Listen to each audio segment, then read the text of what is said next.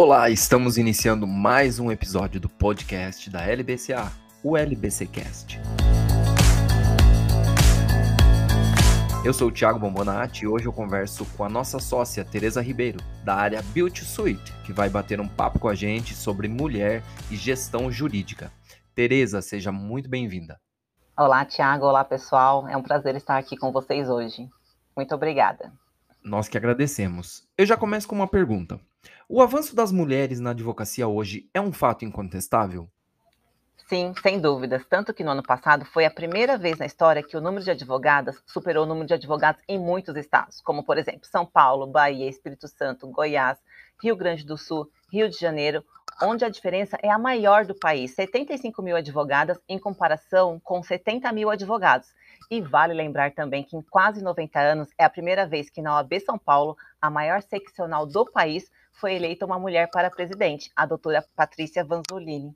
Parabéns aí a doutora Patrícia Vanzolini pela eleição. E eu quero perguntar para você, Tereza, quando uma mulher ingressa em um escritório, quais são as chances dela se tornar uma sócia sênior, ocupar ali uma posição de liderança? Você poderia contar um pouquinho da sua trajetória, que com certeza tem isso também, né? Com certeza. Tiago, olha, o primeiro ponto é a profissional pesquisar sobre o escritório ao qual ela deseja se associar. Uma das coisas que me atraiu muito na LBCA à época e que ainda continua assim é a possibilidade de crescimento na carreira. Então, eu sempre trabalhei de forma a me destacar, sempre abracei projetos, sempre fui proativa na identificação e resolução de problemas e as oportunidades foram chegando até eu me tornar, então, uma sócia sênior. E aqui não tem essa diferenciação, ah, mas ela é mulher. Eu, inclusive, passei pelas minhas duas gestações como sócia da LBCA. E um ponto bem interessante e que eu preciso destacar aqui é que a LBCA faz com que eu não me sinta em uma zona de conforto.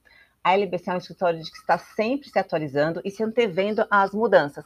Um exemplo é que antes do início da vigência da Lei Geral de Proteção de Dados, nós já tínhamos realizado mais de 100 palestras sobre o assunto.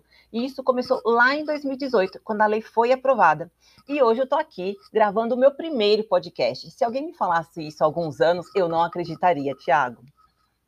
Mas pode acreditar.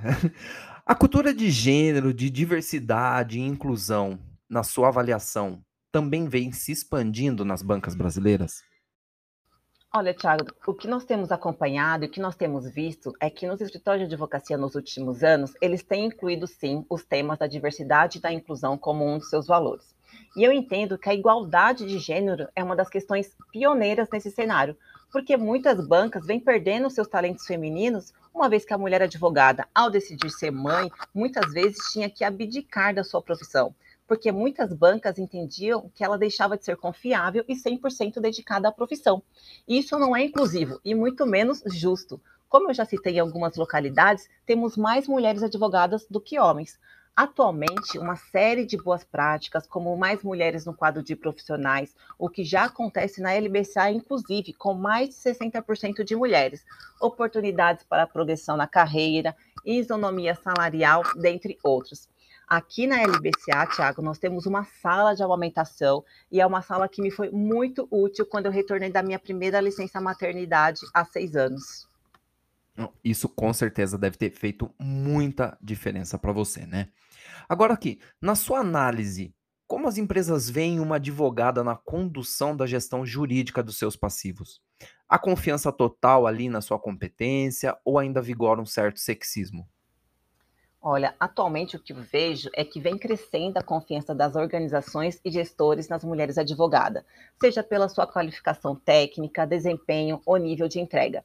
No entanto, vejo que ainda muitas advogadas enfrentam uma barreira pessoal, é uma autocobrança, elas entendem que precisa se dedicar 200% ao trabalho para provar que são capazes porque certamente ainda há uma percepção de que existe uma margem de discriminação, o que precisa ser enfrentado.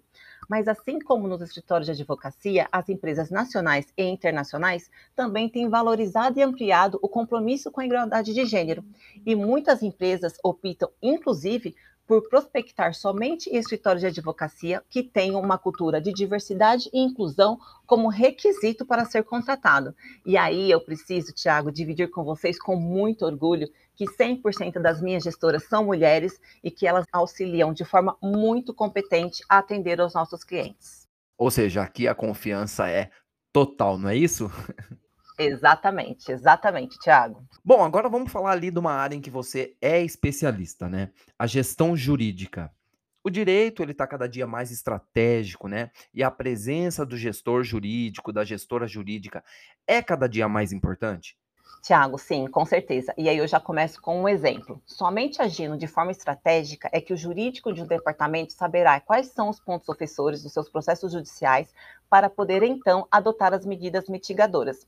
Mas é muito importante que as pessoas do departamento jurídico da empresa e do escritório de advocacia que os assessoram estejam em sintonia. E essa atuação estratégica é possível pelo fato de haver um gestor jurídico que faz todo o trabalho de planejamento, orientação, acompanhamento e análise das atividades do escritório ou departamento jurídico. Na prática, ele pode até executar serviços, mas o seu trabalho é totalmente voltado para o planejamento estratégico, que deve ser sempre voltado para competitividade e eficiência.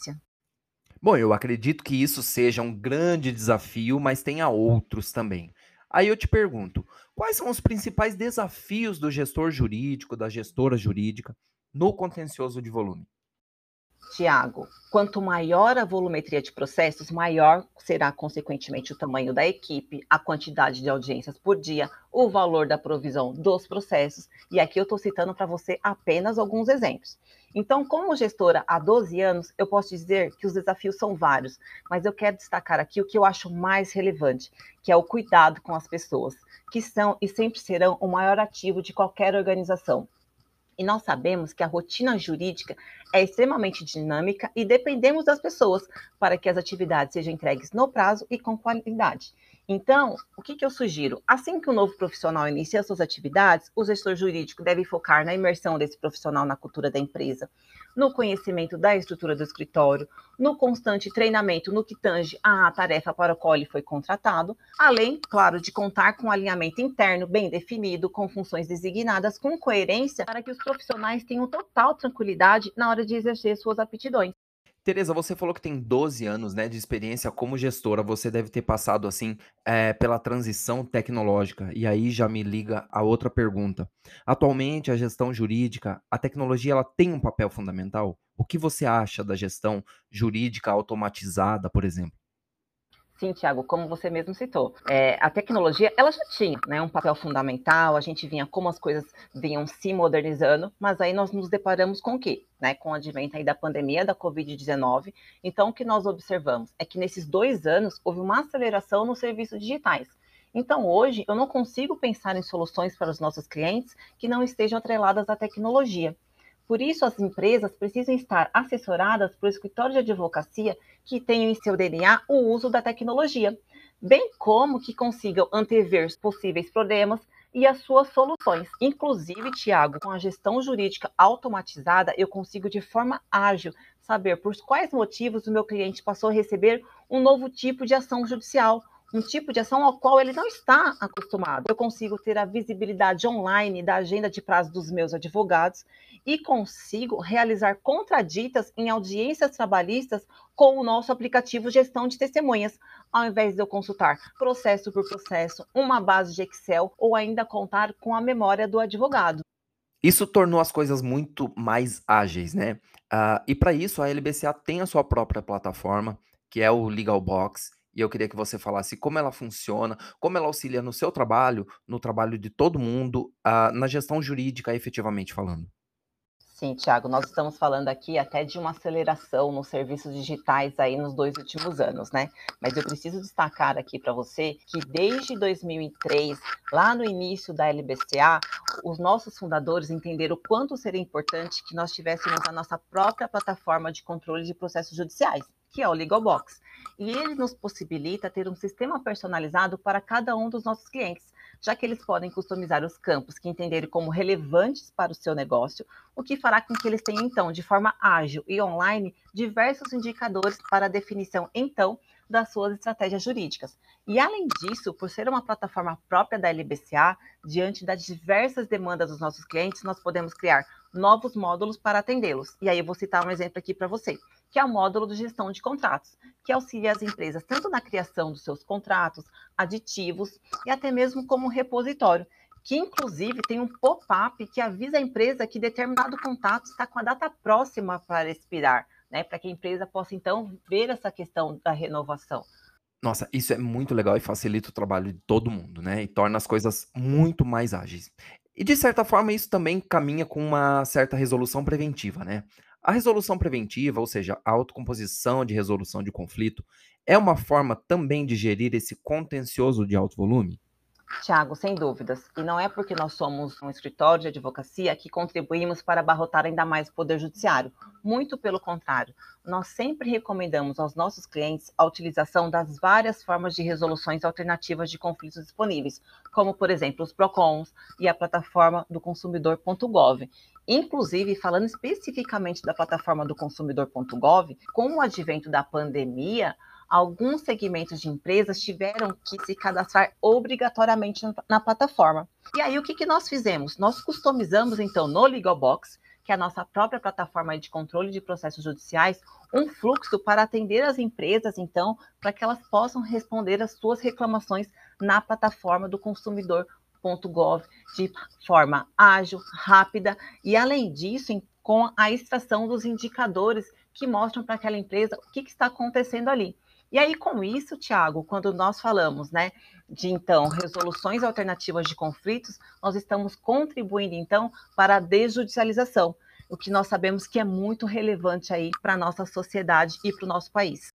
Com certeza. Relevante também foi esse papo. Conversei aqui com a Tereza Ribeiro, da área Build to Suite, aqui no LBCcast. Agradeço você, Tereza, pelo papo e espero todo mundo no próximo episódio do nosso podcast. Obrigada, Tiago. Obrigada, pessoal. Espero ter contribuído com vocês. Tchau, tchau.